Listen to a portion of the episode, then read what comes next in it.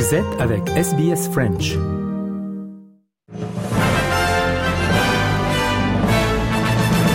Mesdames et messieurs, bonjour et bienvenue dans ce 3 minutes de ce mardi 27 février. Bertrand Toumerdami aujourd'hui au micro de SBS French News.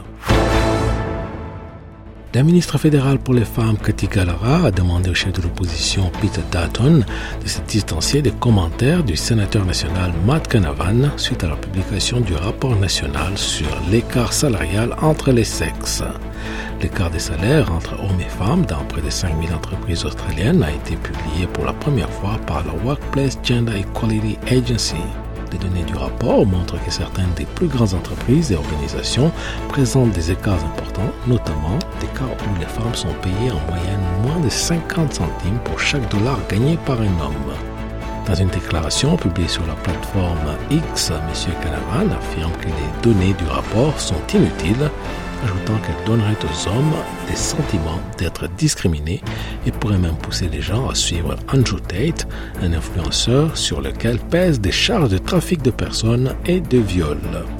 Madame Gallara affirme que les propos de Matt Canavan sont irresponsables et néglige le fait que l'opposition fédérale a soutenu la nouvelle loi passée l'année dernière qui a permis le changement visant à publier des données plus détaillées sur l'écart salarial au-delà du niveau sectoriel pour examiner les entreprises individuellement. We need to be honest about it. It's not about shaming, it's not about naming, it's not about saying men should be paid less. It's none of those things. It's about driving that change that we need to see in organisations to make sure that women are getting a fair crack at opportunity and that we're closing the gender pay gap over time. Le président américain Joe Biden a déclaré qu'il espérait qu'un cessez-le-feu serait mis en place à Gaza d'ici la semaine prochaine. Des négociations sont en cours pour un cessez-le-feu d'une semaine entre Israël et le Hamas afin de permettre la libération des otages détenus à Gaza par le groupe militant en échange de la libération par Israël de centaines de prisonniers palestiniens.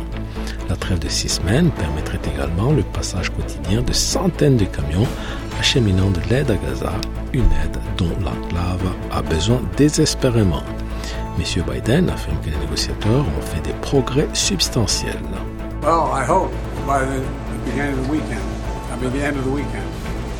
At least my, my, my national security advisor tells me that we're close. We're close. It's not done yet. And my hope is by next Monday we'll have a ceasefire. Un groupe parlementaire offre aux députés fédéraux la possibilité de tester des voitures électriques avant la fin des consultations sur la norme d'efficacité des véhicules proposés par le gouvernement.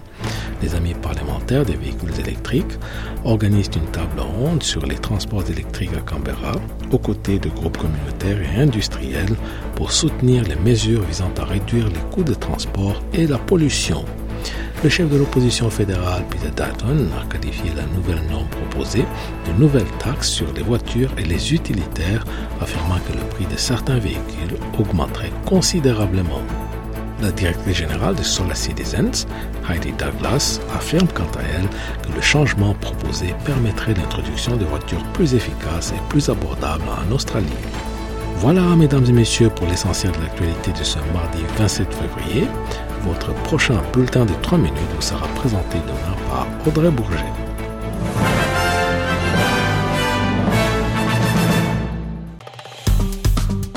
Aimez, partagez, commentez. Suivez-nous sur facebook.com slash sbsfrench.